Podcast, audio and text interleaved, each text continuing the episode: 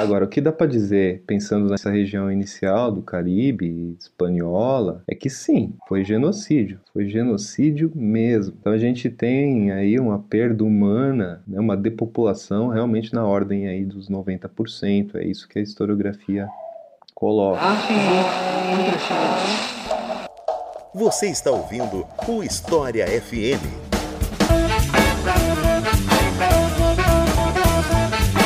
Salve ouvintes do História FM, bem-vindos a mais um episódio desse podcast produzido pela Leitura Obriga História. Eu sou Iclis Rodrigues e hoje vamos falar sobre Cristóvão Colombo e o, abre aspas, descobrimento da América, fecha aspas. E para falar sobre esse assunto, eu convidei o professor Valdomiro Lourenço, a quem eu passo a palavra para se apresentar para vocês. Então, Valdomiro, seja muito bem-vindo e fique à vontade para se apresentar para o pessoal. Oi, Cris, tudo bem? Muito obrigado pelo convite. Eu sou o professor Valdomiro Lourenço da Silva Júnior, sou professor do Departamento Departamento de História da UFSC. Estou aqui no departamento desde 2016. Minhas pesquisas tratam basicamente do tema da escravidão nas Américas, né? E, e é isso. Estou também tocando junto com o meu colega de departamento, o professor Tiago Kramer, o Laboratório de Estudos em História da América Colonial, que é o LEAC. Também participo do LAPS, que é o nosso Laboratório de História Pública, e estamos aí para colaborar. Obrigado. Então é isso, gente. Vamos conversar um pouco mais sobre esse sujeito, Cristóvão Colombo, e o seu suposto descobrimento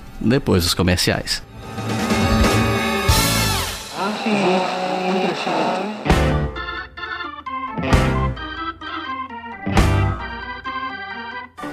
Então, gente, se você que tá ouvindo isso aqui gosta do História FM, ou então se você é novo por aqui e depois de ouvir o episódio você acabe gostando do nosso podcast, eu queria te convidar para colaborar com a gente na nossa campanha do Apoia-se.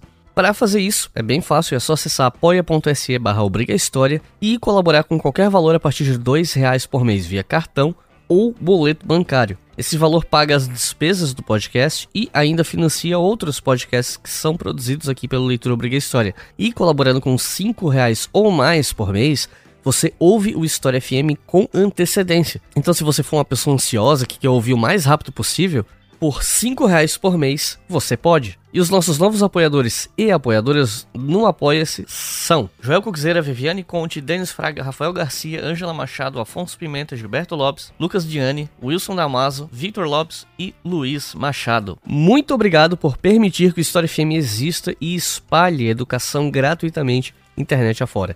Isso só existe graças a vocês. E para quem não puder colaborar mensalmente, é só colaborar com a gente via Pix na chave leituraobrigahistoria.gmail.com Repetindo, leituraobrigahistoria.gmail.com Agora chega de papo e vamos para o episódio.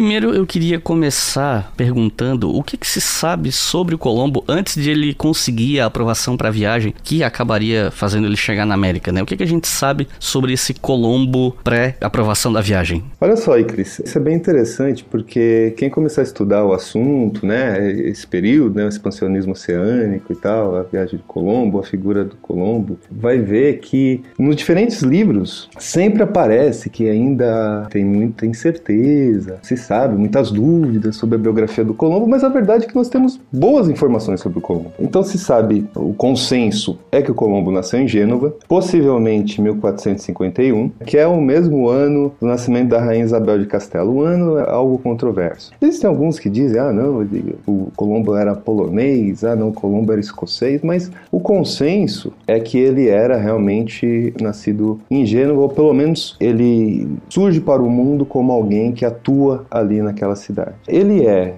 nascido de uma família relativamente numerosa, relativamente humilde, o pai dele era tecelão. Então, tornar-se navegador, tornar-se explorador, comerciante no ramo marítimo, era uma oportunidade de ascensão social, que muitos dos seus contemporâneos procuravam, né, inclusive. Então, o, o Colombo foi uma pessoa de seu tempo. E naquele período, a ascensão social se daria por guerra, pela igreja ou pelo comércio, pelo mar, né? Gênova era uma cidade de forte tradição marítima e comercial. Ela desde ali do século XII, ela ia se atrelar a circuitos mercantis do Mediterrâneo e depois, e aí fortemente XX, né, no século XV, no Atlântico via Península Ibérica. Então, dá para dizer que o Colombo seria um típico navegador genovês do seu tempo. Ele, lá com seus 20 e poucos anos, na década de 1470, ele trabalha no comércio de açúcar, ele vai se familiarizar com o Mediterrâneo Oriental e logo com a costa atlântica da África, que eram as regiões onde estava se estabelecendo, ou tinha se estabelecido, não é? Um circuito de produção açucareira. O açúcar foi o primeiro produto agrícola tropical de, de exportação dessa economia que a gente pode chamar de uma economia capitalista nascente, né, em expansão pela Europa Ocidental, né? Então, genoveses como Colombo, também venezianos, desses territórios que formam hoje o que é a Itália, né, que eram cidades independentes e tudo mais. Eles foram responsáveis pela montagem de todo um complexo açucareiro. Então, primeiro no Mediterrâneo Oriental, região de Chipre, mais tarde na Sicília, finalmente na Península Ibérica. Então, eles vão ser parceiros ali dos Ibel, ou seja, que a gente está falando, Península Ibérica, o que é? Hoje é Portugal e Espanha. Né? Eles vão atuar nessa região e a partir da Península Ibérica vai ter uma colonização das chamadas Ilhas Atlânticas né, dos arquipélagos Açores, Madeira, Canárias, São Tomé, e já inclusive com trabalho forçado ou escravizado. Então esse é um modelo, inclusive, que seria mais tarde transplantado para o Novo Mundo, e o Colombo está envolvido nisso, né? Ele está envolvido com esse ramo. Do açúcar ele trabalha para uma família de comerciantes genoveses, atuando então no Mediterrâneo, mas vai seguir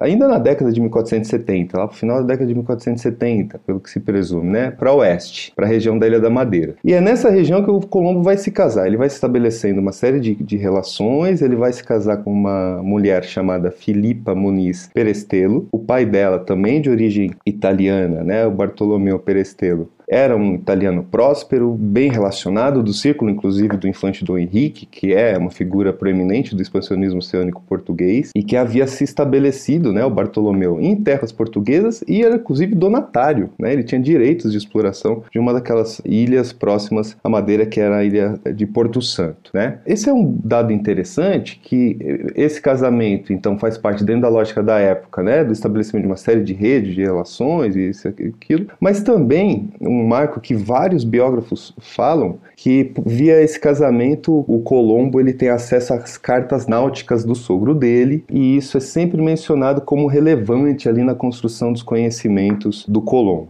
Então, chegada a década de 1480, que é quando né, o Colombo vai realmente se envolver né, nesse expansionismo atlântico, passar então a defender, a propor planos se chegar à Ásia pelo Atlântico, ele era alguém que vinha estabelecendo bons contatos, ele havia se tornado, na década de 1470, nesses dez primeiros anos, um navegador com boa experiência e ele acompanhava as notáveis transformações econômicas e científicas do seu tempo. E um ponto interessante é que nessa jornada dele, nessa trajetória, ele conheceu dois fatos vitais relacionados ao Atlântico: a existência de ventos de leste na latitude das Canárias, e as Ilhas Canárias são centrais nesse processo todo, né? E ventos de oeste ao norte. Esse dado é importante porque isso representava para a navegação um ponto essencial. Que ponto é esse? A possibilidade de realizar viagens de ida e de volta oceano adentro. O que se presume então é que por volta de 1483, alguns autores questionam isso, mas parece muito na bibliografia que por volta de 1483 o Colombo então iniciou sua campanha para viabilizar esse plano dele de atravessar o Atlântico no sentido do ocidente para o oeste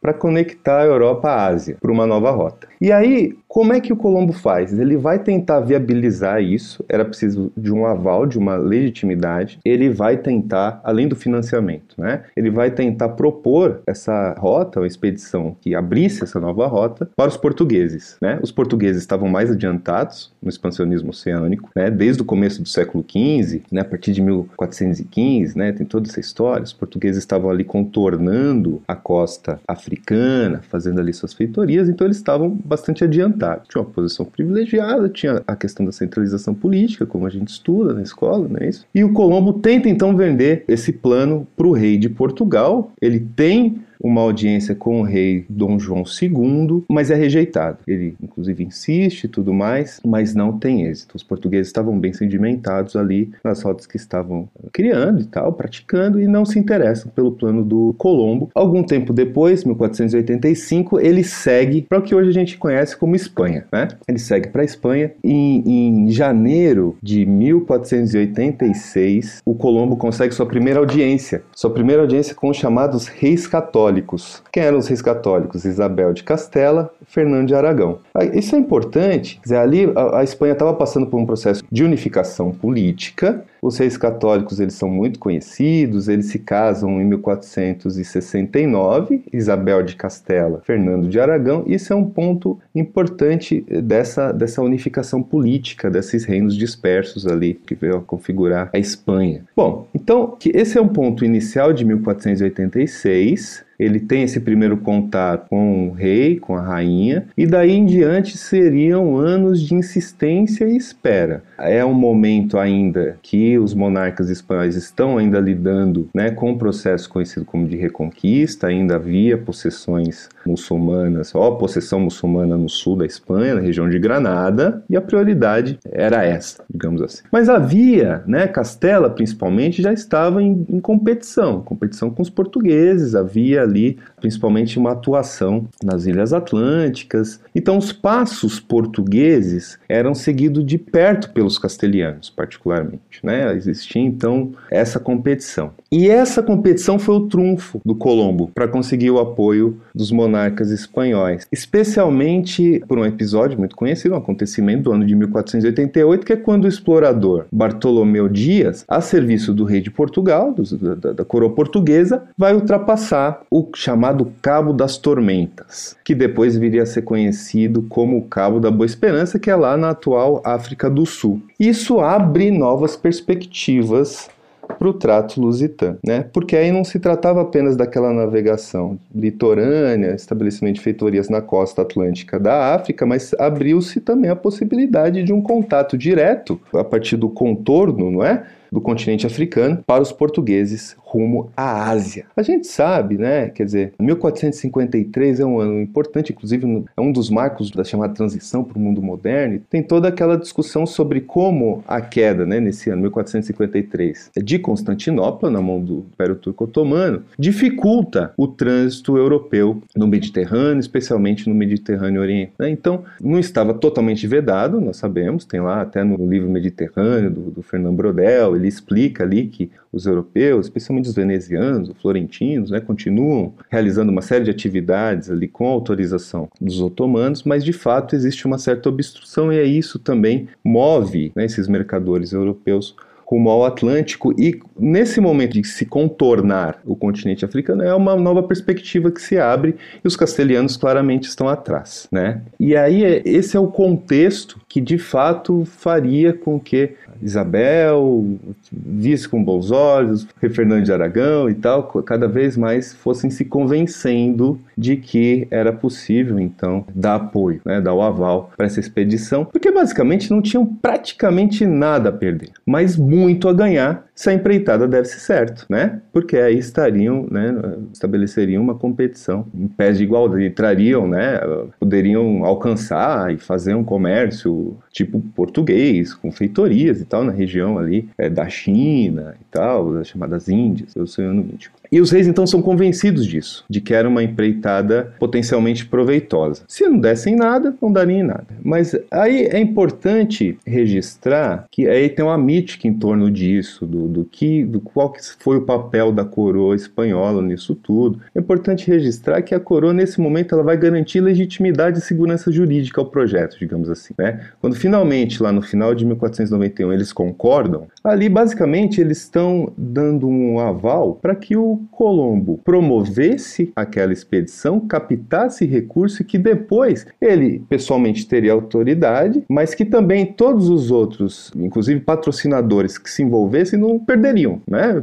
Continuariam atuando, não seria algo alheio, né? À legalidade, digamos assim, né? Então estariam aí sob, sob é, os auspícios da coroa. E aí o que que acontece? Vai ter um financiamento privado, tem o mito de que a, a Isabel teria empenhado as joias, isso é mito, um dos biógrafos do, do, do Colombo diz que ela teria, poderia fazer isso, tão afeita que ela estava ali ao projeto, mas não. Basicamente, quem que financia? Uma vez aprovada no final de 1491, como é que foi? O Colombo ele tinha contatos com negociantes, banqueiros, particularmente negociantes genoveses, todos eles que participavam já há algum tempo das atividades de conquista e colonização das Ilhas Canárias. Aí tem uma figura, está, por exemplo, Francesco Pinelli, por exemplo, que é uma figura que vai colocar dinheiro na expedição do Colombo. Então é mito isso, o negócio das joias, já vou falando, é mito o negócio das joias da Rainha Isabel. Essa foi um financiamento, financiamento para a expedição foi um financiamento privado. E aí, um ponto importante foi 17 de abril de 1492, porque é nesse momento, né, nesse dia, na cidade de Santa Fé, que vão ser firmadas as capitulações, chamadas capitulações de Santa Fé, um documento conhecidíssimo e tudo mais, que era um documento que inclusive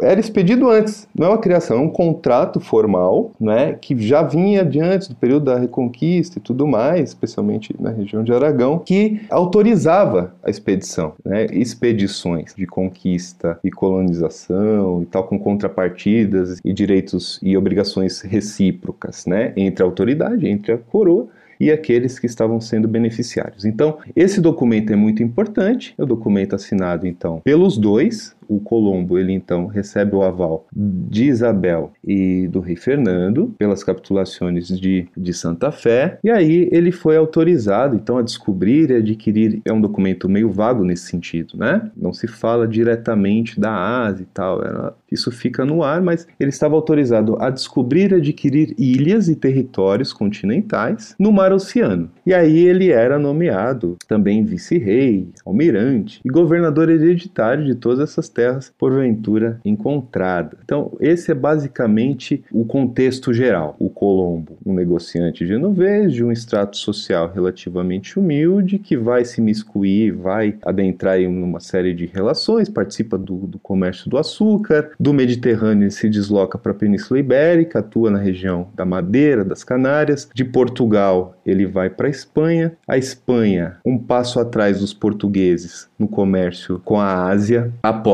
no plano do Colombo e a expedição vai partir do porto andaluz de Palos, né, da região da Andaluzia, em 3 de agosto de 1492. one small step for man, one giant leap for mankind. Tem um outro ponto que eu queria, antes da gente continuar essa parte mais da viagem e tal, que eu queria perguntar, porque eu considero que é um debate importante, é que sempre que se fala de Colombo, ah, Colombo descobriu a América, ah, foi o primeiro europeu a chegar no continente americano, algo assim, sempre se levanta a discussão de que os vikings teriam chegado antes no continente americano, mas ao mesmo tempo tem gente que fala que isso na verdade é um mito do século XIX que foi cunhado porque, no caso o pessoal dos Estados Unidos, tinha um certo incômodo na história de que genovês, né, alguém com essa herança linguística latina, católica, atuando pela Espanha, teria descoberto o continente americano e que a chegada dos vikings era mais interessante para essa maioria de origem anglo-saxã protestante dos Estados Unidos que achava mais interessante criar um mito fundador do continente, da descoberta, a partir dos vikings do que a partir de uma herança ibérica, católica e tal. Que eu também não sei se isso é verdade ou se isso é conversa fiada, né? Então, tem esse primeiro ponto sobre quem chegou primeiro, fora os habitantes que já estavam aqui, né? Porque também isso é outro ponto que a gente vai tratar depois. E um outro ponto que eu queria perguntar é sobre esse mito de que, ah, na época todo mundo achava que a Terra era plana e o Colombo era um visionário e tal. Então eu queria pedir para você comentar esses dois pontos, né? Primeiro, essa questão do quem chegou primeiro, fora quem já estava aqui, e a questão do mito de que na época todo mundo achava que a Terra era plana ou algo do tipo. Interessante, hein? Essa circunstância, né? Poxa, os vikings e tal, também já vi referência aos chineses. Bom, sobre os vikings, recentemente, em outubro de 2021, naquela revista, né? Nature, saiu um, artigo que, de, por uma série de pesquisadores, né, são vários que assinam e tal, pesquisadores holandeses e de, outras nacionalidades, que de fato sugerem a existência de evidências físicas da presença viking aqui na América. Isso por volta do ano 1021. Os vikings, né, esse povo de origem germânica ali da Escandinávia e tal, eles teriam então chegado e ficado algum tempo na região de Terra Nova, no atual Canadá. Então, aparentemente existem sim vestígios da presença viking aí antes da chegada do Colombo, bem antes, inclusive. E eles chegaram à conclusão de que, de fato, os vikings estiveram por aqui examinando materiais de madeira, né, que eles encontraram ali na região, né, que aparentemente combinam com utensílios utilizados pelos vikings e também a forma ali de como eles estão cortados, instrumentos utilizados. Então, eles têm ali algumas evidências dessa presença viking aqui, bem antes da chegada do Colombo. Agora, os interesses disso, os Estados Unidos estariam interessados né, em propagar. Os Estados Unidos sequestraram a figura do Colombo. Né? a gente vai ver, eu acho que mais pra frente, sobre, vou falar um pouquinho sobre isso também. Mas o fato, assim, se a gente for pensar, quer dizer, qual que é o significado disso? Né? Essa presença viking, ela tem um, um legado que ela é muito, como é que eu vou dizer, pequeno. Então, a gente tem esses vestígios, mas a presença viking não altera a vida dessa, das populações locais. E existe ali, aparentemente, na tradição escandinava, alguma referência a uma outra terra distante na qual os vikings teriam chegado, mas também não, enfim, não tem um impacto. Agora nessas discussões, é interessante que agora nessas discussões sobre história global tem diferença entre conexão e integração. As expedições que são realizadas no período que nós chamamos de modernidade e que levam à colonização da América, vai integrar esse território a um circuito mais amplo. É esse território que estava relativamente isolado, digamos assim. Era uma massa continental que tinha integrações regionais, mas não estava, não tinha vindo, não estava integrado ao circuito dos outros continentes. Isso acontece mesmo nessa a partir da expedição do Colombo. Essa presença viking, ela está mais como algo curiosidade da gente pensar ou descobrir como que eles chegaram aqui, tem algum interesse que conecta, né, os europeus navegantes ao continente, mas não altera, não altera em absolutamente nada a vida dos povos nativos americanos, também não altera a história da, da Europa. Então é, é, é um episódio de outra magnitude, é um acontecimento isolado, digamos assim. Já a expedição do Colombo, ela tem um outro impacto, tem uma outra magnitude que de fato vai integrar essa massa continental a essas outras regiões. Existe um livro que depois eu vou indicar, que lá no final, que é um dos livros que eu vou indicar no final, né? Eu já vou adiantar aqui, que é um livro chamado Invenção da América, de um autor chamado Edmundo O'Gorman. Esse livro já sofreu algumas críticas e tal, mas ele tem um ponto interessante. Ele vai dizer o seguinte, ó, a noção de descobrimento, para o que acontece a partir da expedição do Colombo, ela não é adequada. E diz ele, O'Gorman, ela não é adequada por aquela questão assim de que, bom, já existiam pessoas aqui e tudo mais, mas simplesmente porque a América não existia. O que, que é a América? É um conjunto também de significados que são atribuídos a essa massa continental. E o significado que essa massa continental, do ponto de vista material, objetivo, histórico, passa a ter. Então aqui não era América os povos nativos. E os europeus, quando chegam aqui, vão então construir um repertório e um entendimento sobre o que se tratava essa região. Então, essa é uma discussão interessante. Ele parte do Heidegger para dizer, olha, uma coisa só existe a partir de sua incorporação num determinado universo cultural. Então, a América teve que ser incorporada, teve que ser inventada. Então, não se tratava de revelar algo que já estava aqui, né? Porque teve uma transformação estrutural profunda a partir dessa, dessa expedição, né? Que alterou dramaticamente a vida de muitas populações, né? E aí essa é um pouco uma reflexão para a gente pensar a presença viking não é da mesma dimensão, né? Porque a partir da expedição do Colombo existiria uma transformação muito mais de uma magnitude muito maior na vida mesmo de um conjunto populacional enorme, as culturas e assim por diante, do ponto de vista biológico. É, então esse é esse é um ponto. Sim, tem essa existem atualmente, inclusive com essa revista super recente, indícios da presença viking aí 500 anos antes da expedição do Colombo, mas enfim não dá para comparar, né, o impacto da presença viking e o impacto da presença desse colonialismo do final do século XV, né? E aí, sobre a outra parte da pergunta, que é coisa da Terra plana ou não plana, tem um mito em torno disso, que o Colombo teria constatado o formato esférico da Terra e tido que convencer seus contemporâneos disso, para então poder fazer a sua expedição. Isso é interessante. Desde a antiguidade, sabe, pensadores como Aristóteles, o Eratóstenes e outros, o Cláudio Ptolomeu, esse é o mais famoso, é obra influente. Já tinha, então, desde a antiguidade, diferentes pensadores haviam chegado ao entendimento de que a Terra tinha um formato esférico. Né? Isso não quer dizer que houvesse, né, não houvesse quem acreditasse que a Terra era plana. Isso é muito diverso. Né?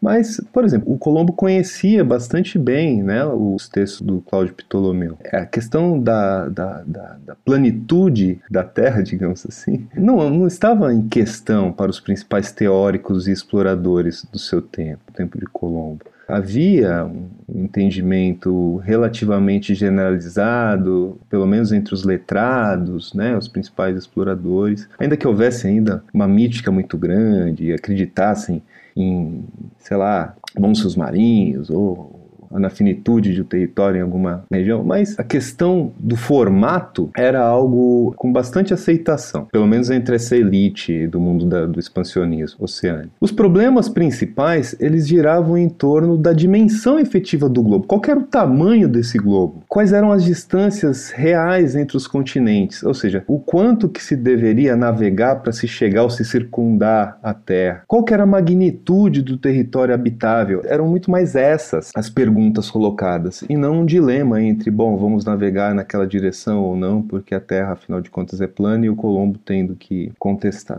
Não que a ciência e a religião não se misturassem. Havia uma crença né, de que a chamada órbita errarum, ou a ilha da Terra, tinha uma configuração relativamente rígida, né, ali formada por Europa, África e Ásia, vendo sido definida por Deus, né, para usufruto dos homens. Essa configuração do desenho da ilha da Terra, relativamente rígida e sancionada, digamos digamos assim, pela religião, que o Colombo e seus contemporâneos teriam que enfrentar, e não propriamente o mito da Terra plana. Isso é interessante. Tampouco o projeto de chegar à Ásia atravessando o Atlântico em direção oeste, né, pelo ocidente, era a criação do Colombo. O humanista florentino Paulo Toscanelli, que influenciou bastante o Colombo, chegou a escrever a coroa portuguesa também, propondo uma expedição à China pelo Atlântico. E outros letrados da época, o Martim Berrain, o Antônio de Marquena, também assumiam essa possibilidade, né? Então estava relativamente disseminado nesse momento essa ideia que a Terra era plana e que era possível estabelecer rota de uma forma bem semelhante à proposta que o Colombo estava tentando ali, estava tratando de executar.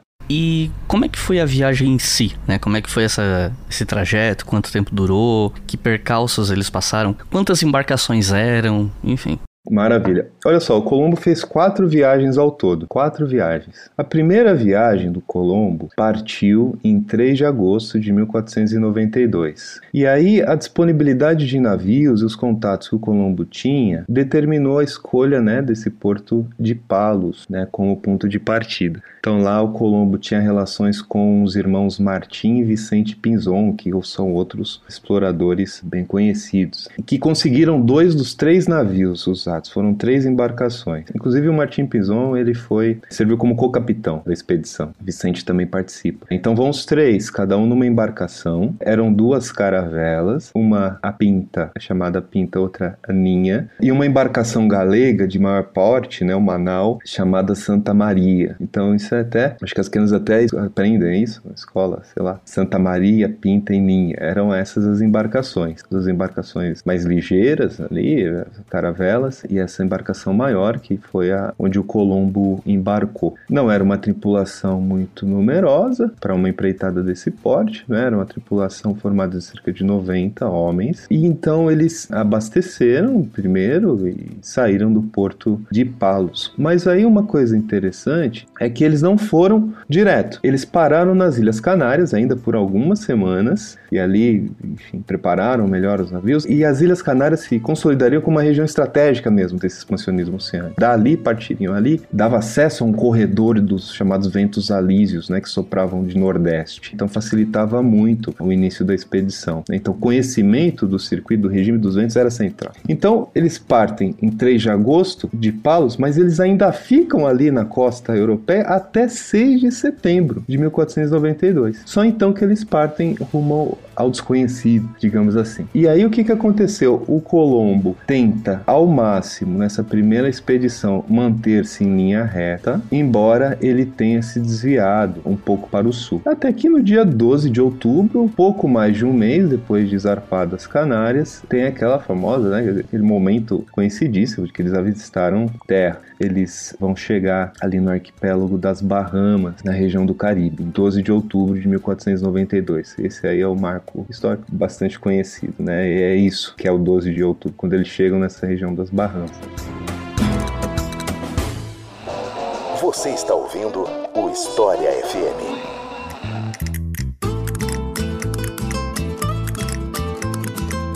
Então, antes da gente falar sobre essa chegada, eu queria te perguntar sobre os objetivos dela. Porque assim, a gente sabe em termos gerais que esse tipo de viagem acontecia para ir atrás de riquezas. Ponto. Até aí não tem nem dúvida. Mas eu queria entender um pouco mais como é que era isso, porque, por exemplo, o que é que os navegadores como Colombo ganhavam em troca? Eu, você já mencionou um pouco, né, do que, que foi prometido a Colombo, mas eu tô pensando aqui em termos mais gerais do que, que navegadores em geral ganhavam em troca de se arriscar tanto em viagens assim tão desgastantes e até certo ponto perigosas, né? E mesmo os marinheiros, o, a composição social do pessoal que participava dessas expedições, né, incluindo aí os mais pobres e tal. E assim, assim, iam atrás de riquezas, ok, mas era só riqueza ou tinha também alguma questão de ascensão social, de ah, você vai para lá, ter um cargo X ou Y e tal. Então, você podia falar um pouco mais sobre essa questão econômica e social dessas viagens? Olha só, a expedição do Colombo era um empreendimento eminentemente comercial mesmo. Né? O objetivo dele era obtenção de enriquecimento, conseguir enriquecimento pessoal, mas também poder. No caso ali, o Colombo, por meio das capitulações, ele teve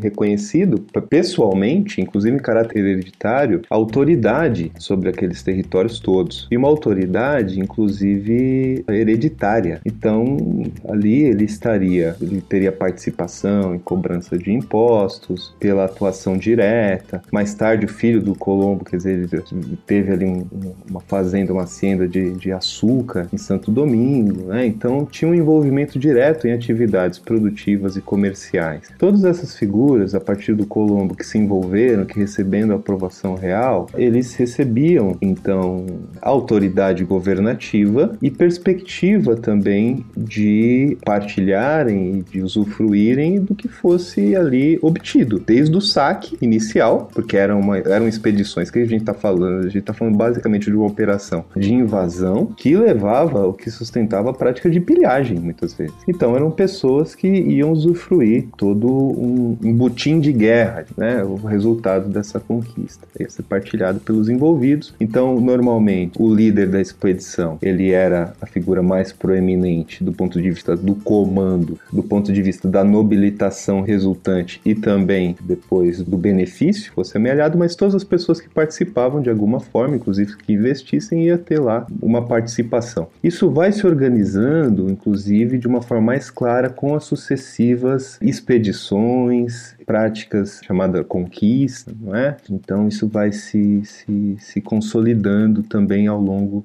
desse processo. Mas a gente tem que pensar nisso. Essas dimensões do poder, da riqueza, da nobilitação, eles estão muito atrelados nessa sociedade que era uma sociedade de antigo regime, como a gente diz, que existiam, como a gente pode dizer, estamentos, digamos assim, ou grupos sociais bem definidos, e se envolver nessas expedições abriu uma nova perspectiva de enobrecimento. Então, além da, da riqueza, tinha a possibilidade desse enobrecimento dentro da lógica daquela sociedade que marcava marcava muito essa distinção pelo privilégio. Então, o Colombo ele está dentro dessa lógica. Agora, outra coisa que a gente tem que não pode de jeito nenhum desatrelar do expansionismo oceânico é a questão religiosa da época. Aquelas expedições estavam imbuídas de uma espécie de ímpeto cruzadista ainda, né? E elas vão ser muito marcadas, especialmente essas expedições ibéricas, ainda carregando uma lógica do enfrentamento pregresso com os muçulmanos na Península Ibérica. Então, várias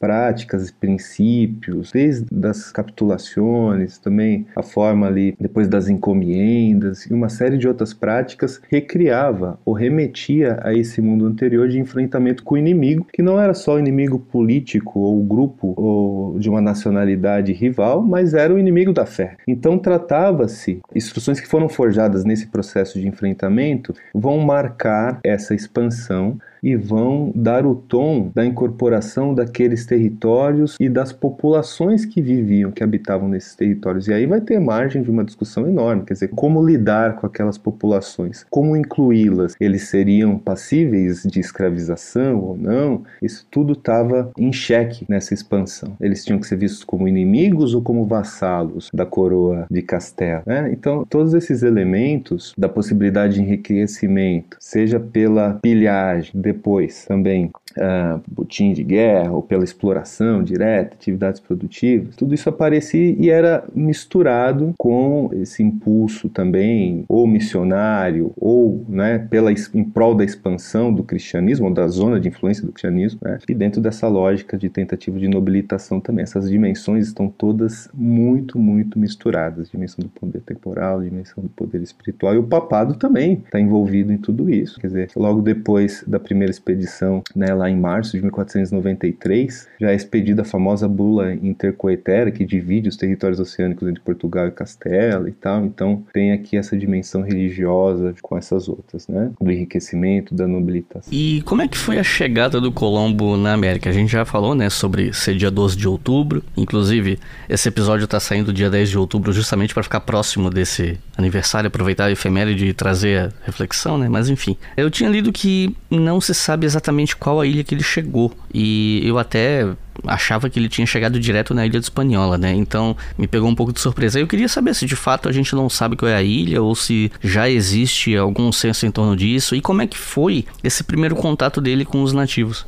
Cara, até hoje tem uma certa é, dúvida sobre o que se sabe que ele chegou na região do arquipélago das Bahamas e a primeira ilha que ele avistou ele rebatizou de San Salvador. Agora, com as descrições que ele fez, é possível que seja uma ilha que atualmente é chamada de Watling, né? É a que mais se encaixa na descrição, é uma das ilhas das Bahamas. Ele continua a partir dessa desse primeira terra avistada a expedição para reconhecimento de outros territórios. Em novembro novembro ele ainda não chega em espanhol, ele vai chegar aí essa numa ilha crucial, que é a ilha de Cuba. 27 de novembro a expedição Colombo chega em Cuba e em 6 de dezembro aí sim na ilha de Espanhola, que é atualmente Haiti e República Dominicana. E que vai ser a principal, o, o, o, vértice, digamos assim, né, espanhola vai ser o principal vértice do assentamento colonial espanhol nesses primeiros anos aí do século, depois do século XVI. Bom, nesse momento vai acontecer um episódio que é anal, né, Santa Maria lá em Calha, ali próximo à Espanhola, e aí com os destroços o Colombo manda construir uma pequena fortificação e lá ficam 39 homens, né, para guarnecer essa fortificação. E aí vão regressar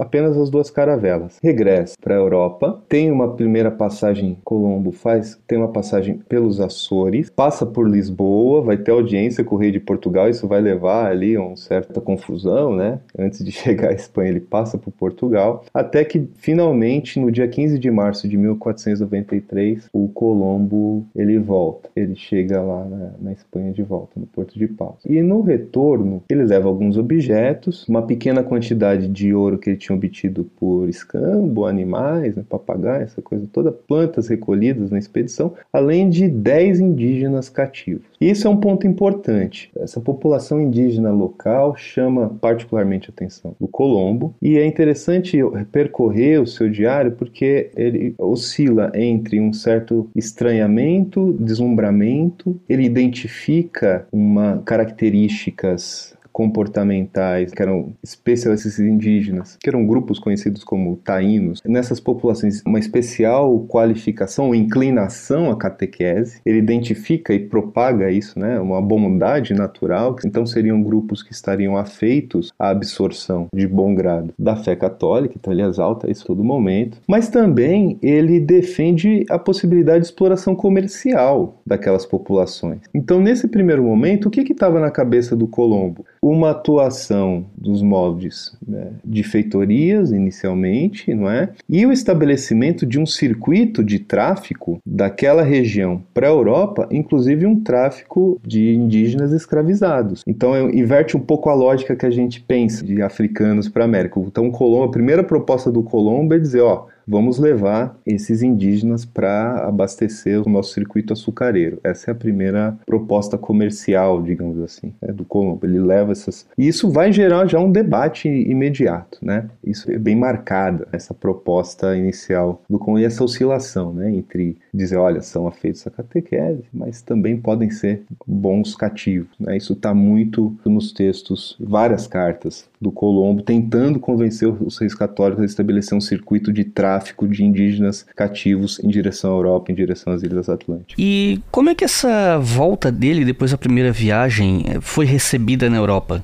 Bom, o Colombo volta crente que tinha chegado na Ásia. E ele, inclusive, ele vai defender isso até morrer. O problema todo é que ele não consegue demonstrar que ele tinha feito isso. E a maioria dos peritos, inclusive o Pedro Mártir, né, que era uma figura que tinha alguma proeminência e tudo mais, achavam que era muito improvável que o Colombo tivesse chegado na Ásia, como estava alegando. É, parecia muito mais razoável, pelo tempo de viagem, que ele tivesse descoberto ou encontrado novas ilhas atlânticas. Agora, Ninguém concebia, nem o próprio Colombo, que ele tivesse encontrado um novo continente. Esse é o, o quadro do retorno. É uma incerteza sobre o que ele estava alegando, ou uma certeza de que ele não tinha chegado na Ásia, possivelmente seriam novas outras ilhas atlânticas, né? E ele ali, então, jurando de pé junto, digamos assim, né? Tinha chegado, né? Ele imaginava que Cuba poderia ser o Japão, né? Cipango, como se dizia. Mas o que aconteceu foi que os presentes que ele trouxe, particularmente ouro, viabilizaram a segunda expedição. Então ele tinha ainda o que explorar, o que provar, mas aquilo gerou um alarde importante, quer dizer, as pessoas, né, os outros exploradores, navegadores e tudo mais, eles ficaram ali em polvorosa com a possibilidade, não necessariamente de chegar à Ásia, mas uma perspectiva que se abria, né, explorar a riqueza de novos territórios. Então isso causou uma agitação muito grande na Espanha nesse retorno do, do Colombo. Britain and France were old rivals in Europe and overseas. But now, Pitt feared Napoleon's conquests had made France too powerful. The French Emperor had to be defeated.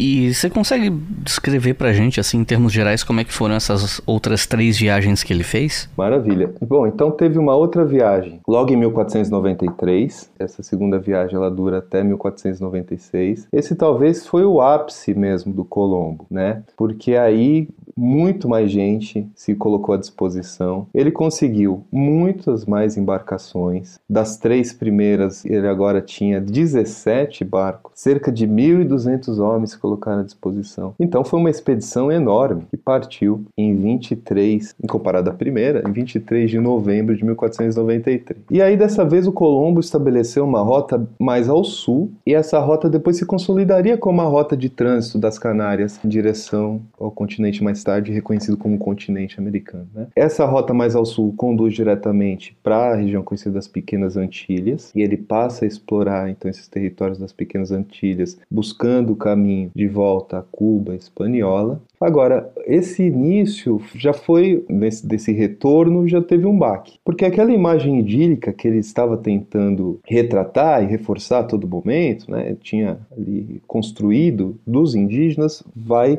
cair por terra, que na ilha que ele vai denominar Guadalupe, que hoje é, que depois foi colônia francesa, já teve logo uma festa incluindo rituais antropofágicos, então ele viu, e ele refutava essa possibilidade, né? Mas tinha sim antropofagismo, ficou evidente uma espécie de festa que fizeram ali quando ele passa por Guadalupe e em Espanhola, quando ele chega em Espanhola, a guarnição que ele deixou tinha sido massacrada pelos nativos. Então já tem a desconstrução uh, dessa, dessa imagem aí, né, idílica dessas populações. E aí o que, que vai acontecer? Ele vai se mostrar cada vez mais, e agora com um contingente muito maior, ele vai se mostrar cada vez mais incapaz de controlar seus próprios homens. Eles ficam cada vez mais inquietos e rebeldes, tem uma série de rebeliões, eles não obedecem, e eles ficam em polvorosa com ataques indígenas e uma série de dificuldades, né, que estavam enfrentando nesses momentos iniciais de ocupação. E nesse momento também passa a aflorar uma condição que é muito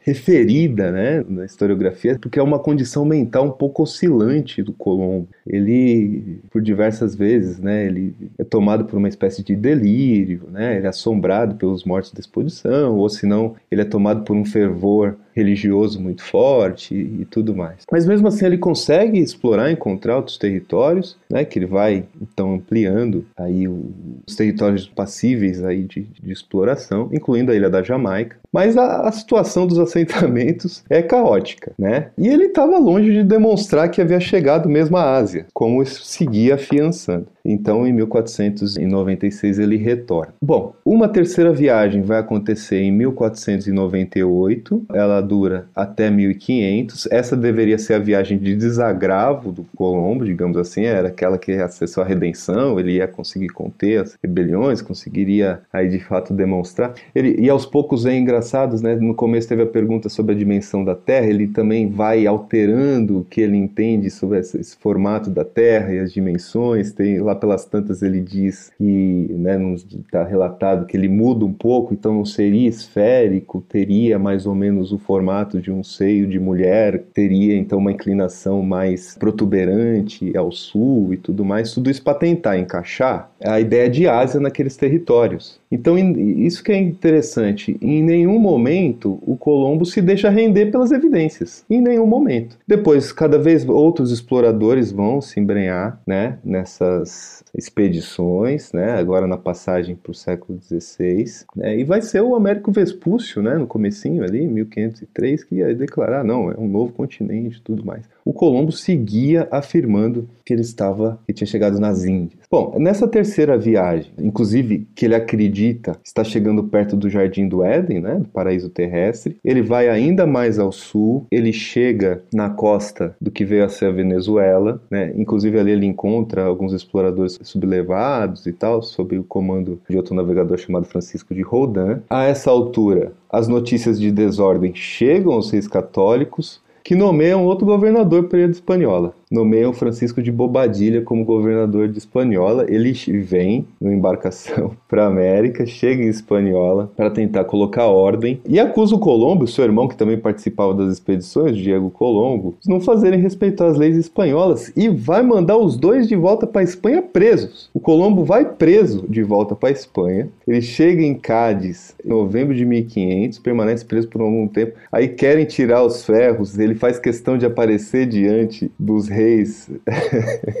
acorrentado para dar mais dramaticidade e tudo mais, ele se sente vilipendiado, né? usurpado. E aí o que, que vai acontecendo? A essa altura o Colombo vai perdendo sua autoridade e a coroa vai assumindo jurisdição direta sobre aquelas novas possessões, passando a nomear diretamente novos governadores. O Colombo não havia demonstrado que se tratava da Ásia, ele não havia demonstrado também autoridade administrativa, capacidade de conter ali as conturbações não é mesmo? E o que vai acontecendo é que ele vai aos poucos sendo escanteado nesse processo todo, né? Vai acontecer ainda uma quarta viagem, 1502 vai durar de 1502 1504. Aqui já é a viagem de decadência, é a quarta e última feita a partir de 1502. Então, ele tenta ainda nesse ano ele escreve ao Papa Alexandre IV, ele tenta uma intercessão para que fossem recuperados seus direitos sobre aqueles territórios que ele estava perdendo, quer dizer, a carta, as capitulações já estavam caindo por terra, mas agora já é uma pessoa de 50 anos, cheio de artrite, sofrendo de uma uma grave doença ocular e ainda com uma série de restrições. O novo governador de Espanhola, que era né, já um segundo, Nicolás Ovando, proíbe o Colombo de entrar em Espanhola. Mas ele seguia obstinado no seu objetivo de demonstrar estar circundando o território asiático. Né? E aí vai mais adentro do território, chega às costas da América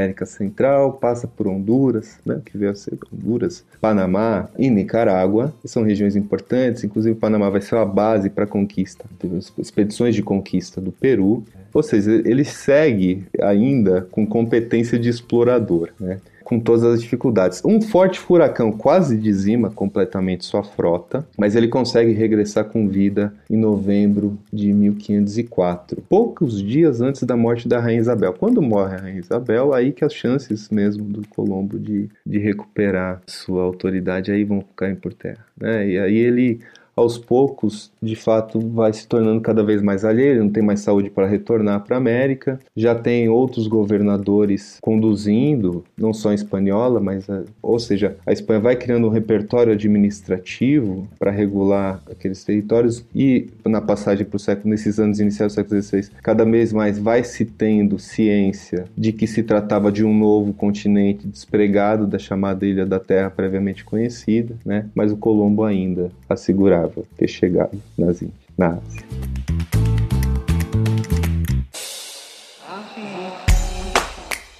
Se você quiser colaborar com o História FM, você pode fazer isso via Pix usando a chave leituraobrigahistoria@gmail.com. E assim você colabora para manter esse projeto educacional gratuito no ar.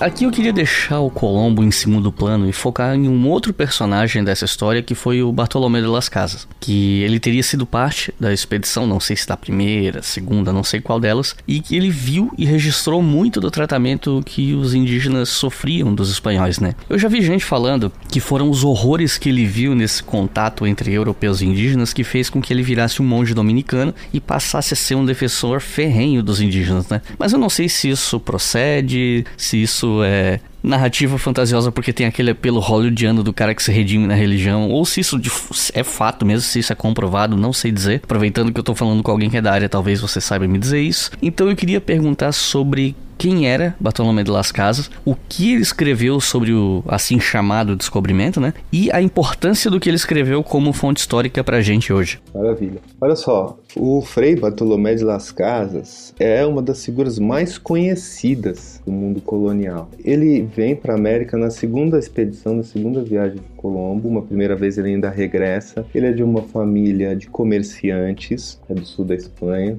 né, da região de Sevilha. Ele vem de Sevilha, ele nasce em Sevilha, 1484. A figura do Las Casas, ele é um, um principal porta-voz de um projeto político muito claro que vai se delinear a partir da atuação desses missionários das ordens, né, ou do clero regular que vai se transplantar lá para o Novo Mundo. Né? E é um projeto político de tutela das populações indígenas. Existe então uma disputa, uma disputa sobre a cargo de quem deveria estar a tutela daquelas populações, o controle daquelas populações nativas. Né? É, e aí a gente tem que ter bastante cuidado de entender esse período e entender o significado da atuação do Las Casas. Ele é tido como um grande defensor dos indígenas contra as violências cometidas pelos encomendeiros, pelos colonizadores, pelos conquistadores. Ele vai ser mesmo. Inclusive, ele participa de debates porque não é só religiosos versus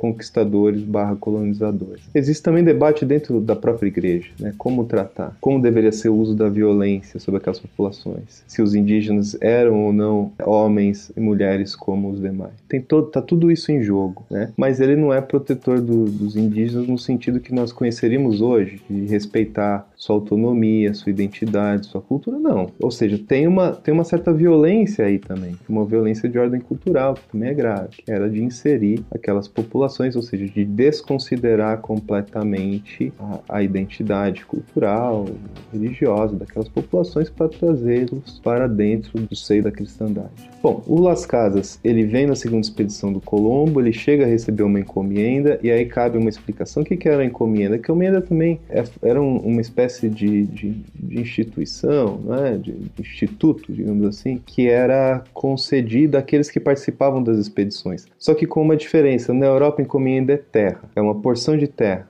De onde? Do lugar conquistado. Na América vai ser gente. O encomendeiro recebe um grupo de indígenas do, do território conquistado que ficaria ali sob a sua guarda, digamos assim.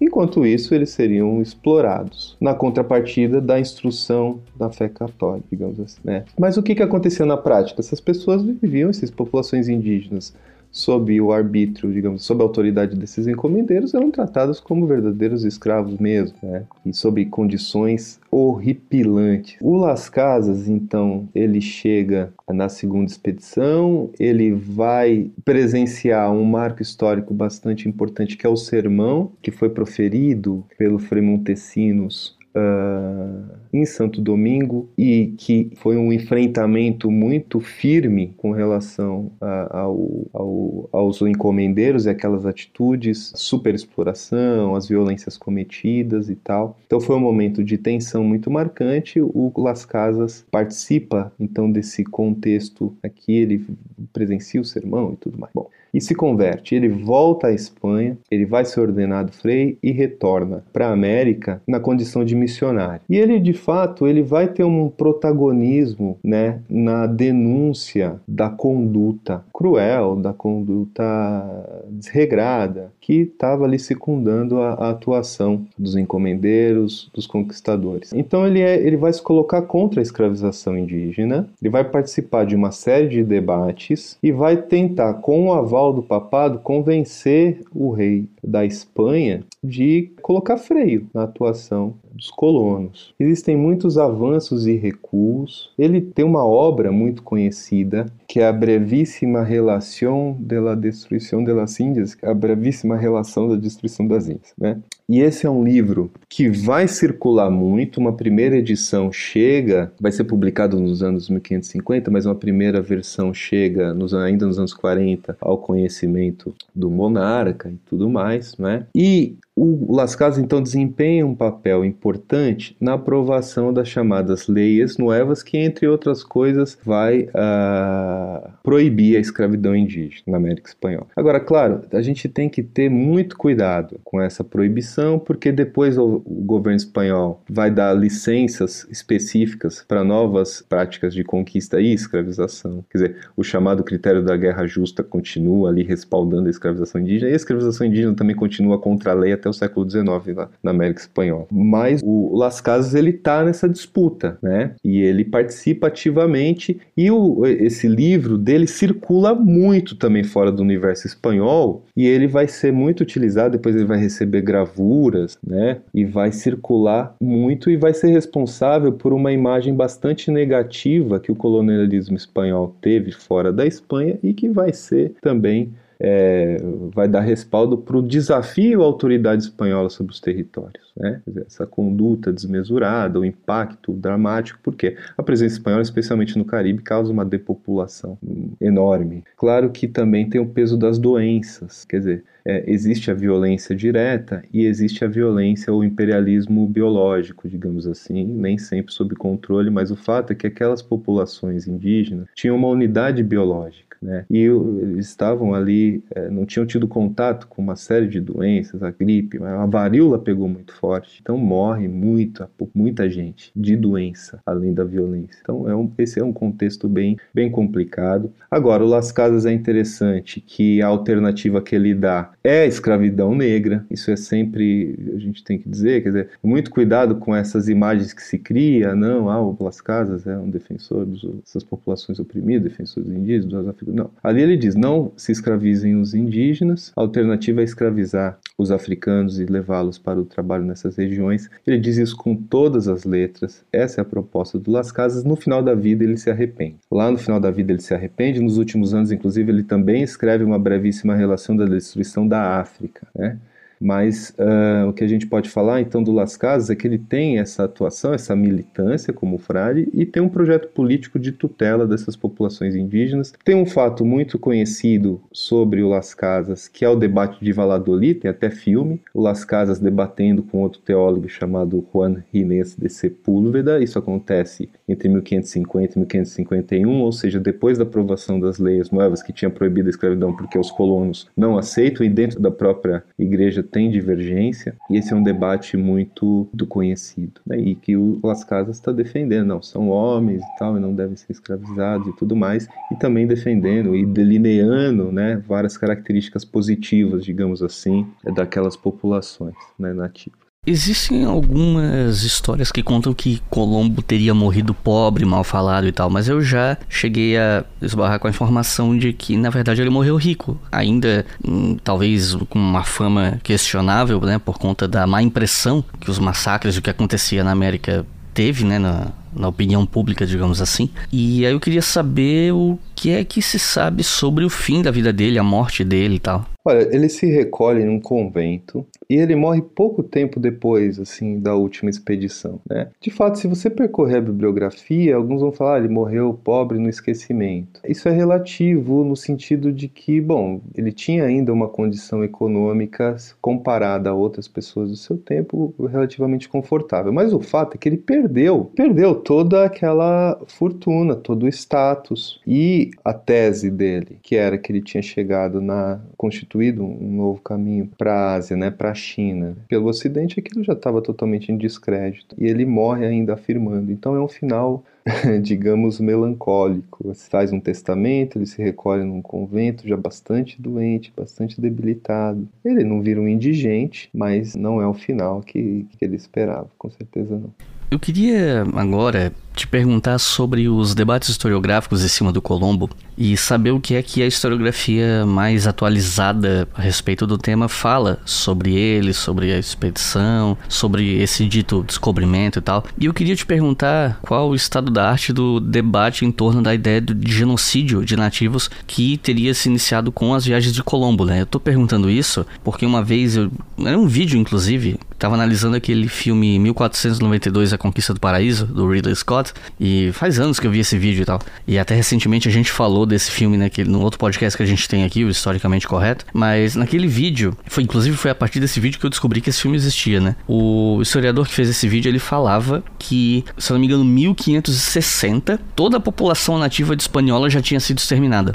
E aí eu queria saber se essa informação procede, a quantas anda esse debate sobre se o que ocorre ali foi ou não um genocídio, ou o início de um genocídio? Essa é uma ótima pergunta. O que acontece, assim, é que o impacto da presença europeia na América, ele é heterogêneo. Quer dizer, essa depopulação, digamos assim, ela não é simétrica. Agora, o que dá para dizer, pensando nessa região inicial do Caribe, espanhola, é que sim, foi genocídio. Foi genocídio mesmo. Então a gente tem aí uma perda humana, né, uma depopulação realmente na ordem aí dos 90%. É isso que a historiografia coloca. Essa perda nessa proporção toda colocava em risco o próprio empreendimento colonial. Como explorar territórios, como explorar cativos que né, estavam morrendo aos montes. Isso põe freio também, isso orienta também a política colonial. Mas tem a densidade populacional é diferente. Então, por exemplo, quando se inicia a conquista do México, as doenças além do enfrentamento militar, mas a varíola pegou muito forte, também teve uma queda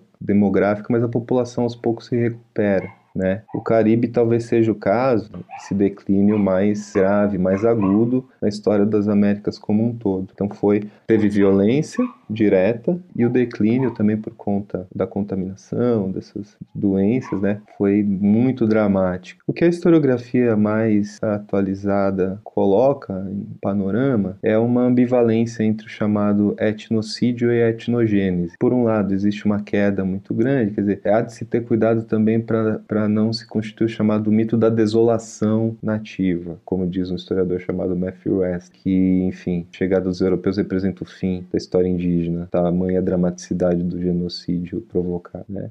Vai existir ainda grupos distintos, alguns dentro das fronteiras do colonialismo, outros fora. Aos poucos também vai se construindo, as pessoas, os grupos humanos vão, indígenas, né, vão adquirindo resistência à gripe, a outras enfermidades. Tem recuperação populacional com o tempo e tem também, quer dizer, etnogênese, ou seja, refundação das identidades, resistência, uma série de formas de enfrentamento também. Então a gente pode dizer que teve um impacto, inclusive as doenças foram determinantes para a conquista europeia. Tem um, um, livro também bem interessante de síntese do Stuart Schwartz e do James Lockhart, que eles discutem ainda a pertinência de se usar o termo índio ou indígena, tamanha diversidade sociocultural daquelas populações. Mas tinha uma unidade, essa unidade é tecnológica, no sentido de que não se conhecia, por exemplo, a metalurgia, o ferro, o aço estavam alheios àquelas sociedades, isso fragiliza, é uma unidade, aqueles povos não se defendem com, com artefatos antes, né? Depois sim, porque eles absorvem pelo contato com os europeus artefatos de ferro e aço, mas durante bom tempo não. Então isso é uma questão, essa tecnologia, inclusive tecnologia militar, é um ponto de fragilidade e também essa uma unidade biológica no sentido de que eram populações que não tinham tido contato, né, com europeus, africanos e asiáticos que transitavam há muito tempo um no território do outro e tal, né? Ainda que não em massa sempre, mas existia um intercâmbio. Então tem essa unidade unidade humana. É basicamente isso. Se a gente for fazer uma síntese, a gente tem que perceber que sim, houve genocídio, especialmente no Caribe. E aí o que, que acontecia? Tinha tráfico de cativos de outras, iam acabando os trabalhadores, e aí tinha que ter tráfico de outras ilhas próximas à Espanhola, por exemplo, a população ia acabando, e aí que se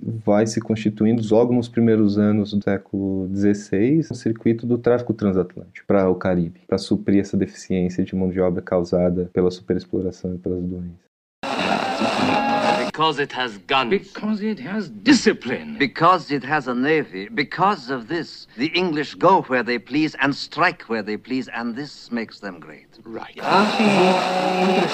E para terminar, uma outra questão que eu queria trazer sobre historiografia e memória a respeito de Colombo é de como os mitos de um aventureiro visionário que sabia que a Terra era redonda, etc. Esse, esses mitos inundaram muitos livros de história para ensino básico durante muito tempo e em diferentes países. Nos Estados Unidos, por exemplo, existe o Dia de Colombo, que é 12 de outubro e tal. Ele é louvado como se tivesse descoberto o território onde hoje ficam os Estados Unidos, né? Sendo que ele nunca botou os pés lá só por conta do nome América. E essa memória em torno de Colombo é inclusive discutida pelo Michel Hoftrelot, não, não sei pronunciar o nome dele, naquele livro chamado Silenciando o Passado, né? O Silence the Past, o original. Então eu queria te perguntar sobre a memória de Colombo, ainda hoje, sobre esse, como tu falou lá mais cedo, sequestro de Colombo pelos Estados Unidos, né? E sobre o que, é que o Trello escreve sobre ele, né? Esse livro, que tem em português, Silenciando o Passado, é muito legal. É um livro do Trujillo, que é um, um, historiador, antropólogo haitiano, que depois se radicou nos Estados Unidos. Faleceu precocemente, mas tem uma obra bastante importante. E esse livro fala das relações de poder que envolve a construção do conhecimento histórico, de memória e do conhecimento histórico acadêmico. É, a memória como uma série de valores partilhadas um determinada, por uma determinada sociedade. Valores e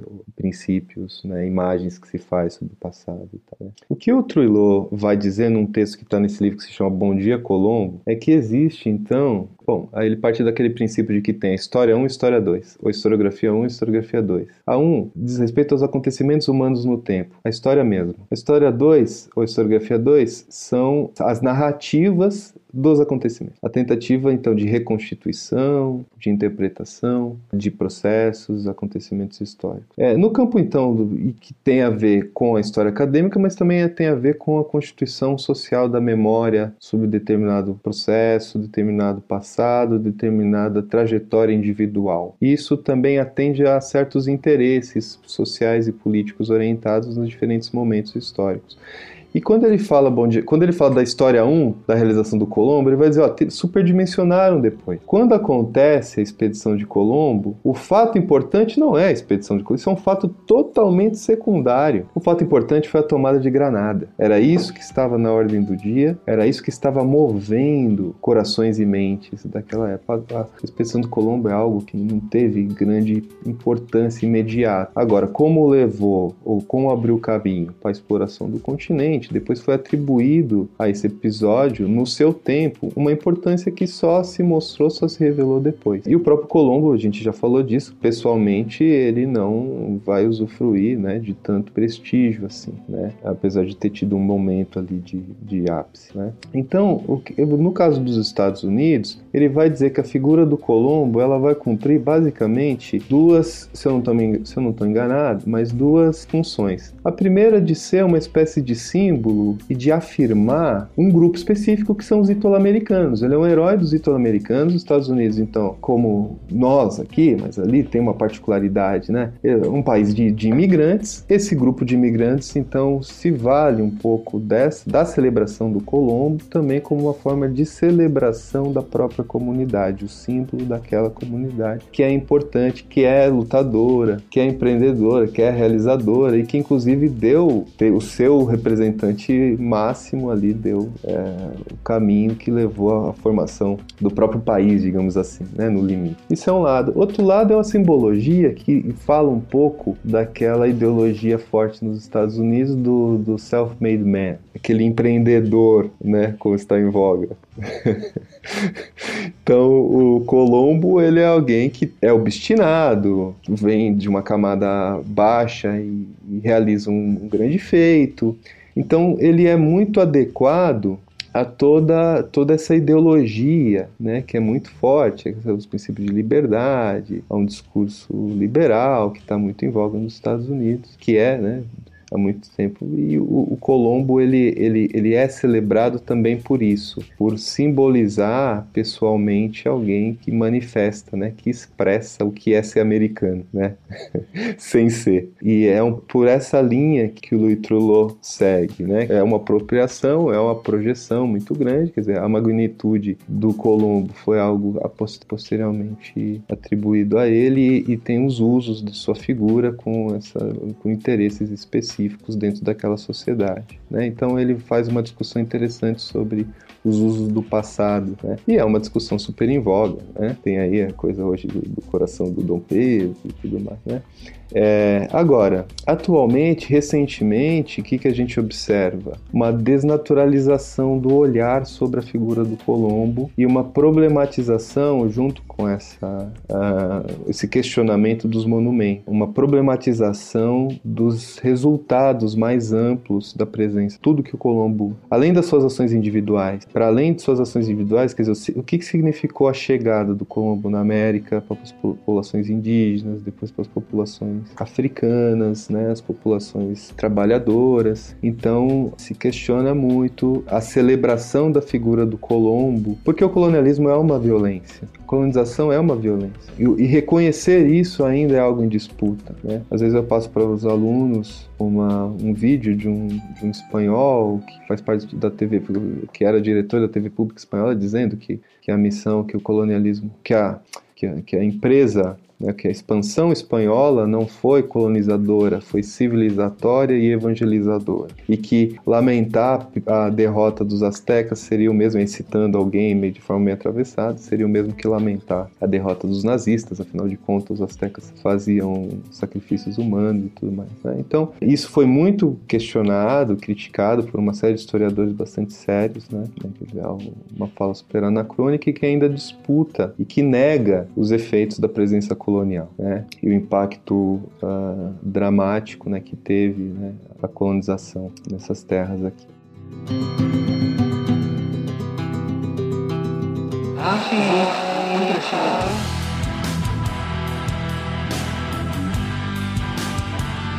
Recomendações de leitura para quem ouviu o episódio até o final, quer estudar mais sobre esse assunto, quer ler mais sobre isso. Se você tivesse que recomendar até uns três livros sobre o assunto, o que, é que você recomenda? Maravilha, Iclis. Uma coisa importante: as fontes. Então, eu recomendo em primeiro lugar, ó, Diários do Colombo, Quatro Viagens e o Testamento é uma edição da L, na verdade o título certo é Diários da Descoberta da América, e aí, claro, a gente pode questionar a ideia de descoberta, mas é o título do livro, e aqui tem os diários, dia a dia, que dá para acompanhar, né? tem uma cronologia ao final, é da coleção LPM, até onde eu sei está bem traduzido. Então recomendo da série A Visão do Paraíso, a edição brasileira dos Diários da Descoberta da América, As Quatro Viagens e o Testamento, tá bom? Da LPM. Esse é um. Outro livro que eu acho que ainda vale a pena, que é A Invenção da América, do Edmundo O'Gorman, que saiu pela editora Unesp. É um livro já de várias décadas, mas que é um livro que é muito inteligente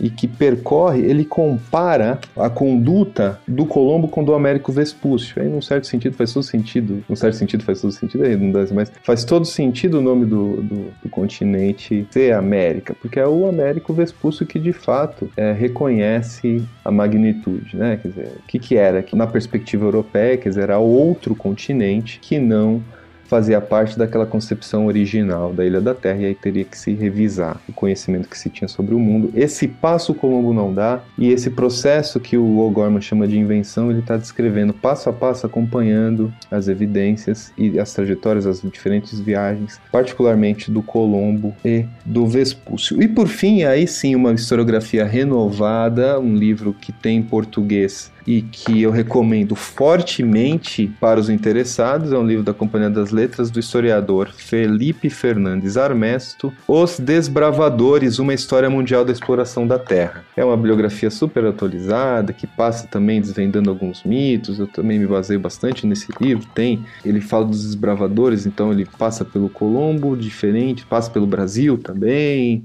a viagem de circunnavegação e uma série de também comparações e tudo Então, ele faz uma discussão bastante interessante, né? Quando tem as expedições, é, o que que de fato, quer dizer, os europeus eles eles têm uma superioridade técnica e econômica para realizar as expedições? Ele vai dizer que não, que é de, pelo contrário, né? É, não existia um desnível técnico e muito menos um desnível material que explique. O que, o que ele diz é que na década de 1480, 70 e 80 existe uma espécie de, de movimento de acumulação prévia e de uma série de interesses e circuitos que colocam os europeus nesse movimento expansionista. Quanto à lógica, inclusive a lógica política dos chineses, por exemplo, que teriam condição de fazer coisa semelhante e que inclusive tinham um império muito mais rico que o conjunto europeu nesse momento, eles estão com outros interesses, a política se alinha de uma outra forma. Assim por diante. Então, eu recomendo fortemente o livro Os Desbravadores, uma História Mundial da Exploração da Terra, do Felipe Fernandes Armesto. Então é isso, gente. Valdo, tem alguma consideração final pra gente aí? Estudem história colonial.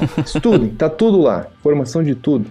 É um passado presente. A gente precisa explorar, a gente precisa estudar, entender história colonial. Então é isso, gente. Muito obrigado por terem ouvido até o final. Não se esqueçam que as indicações de leitura aqui do final do episódio estão lá no post desse episódio no nosso site historiafm.com. Na verdade, isso acontece com todos os episódios. E não se esqueçam que o História FM é financiado pela nossa campanha no Apoia-se. Com dois reais por mês você já financia todos os podcasts da casa. E com cinco reais por mês você pode ouvir os episódios com antecedência. Então é isso. Muito obrigado e até a próxima.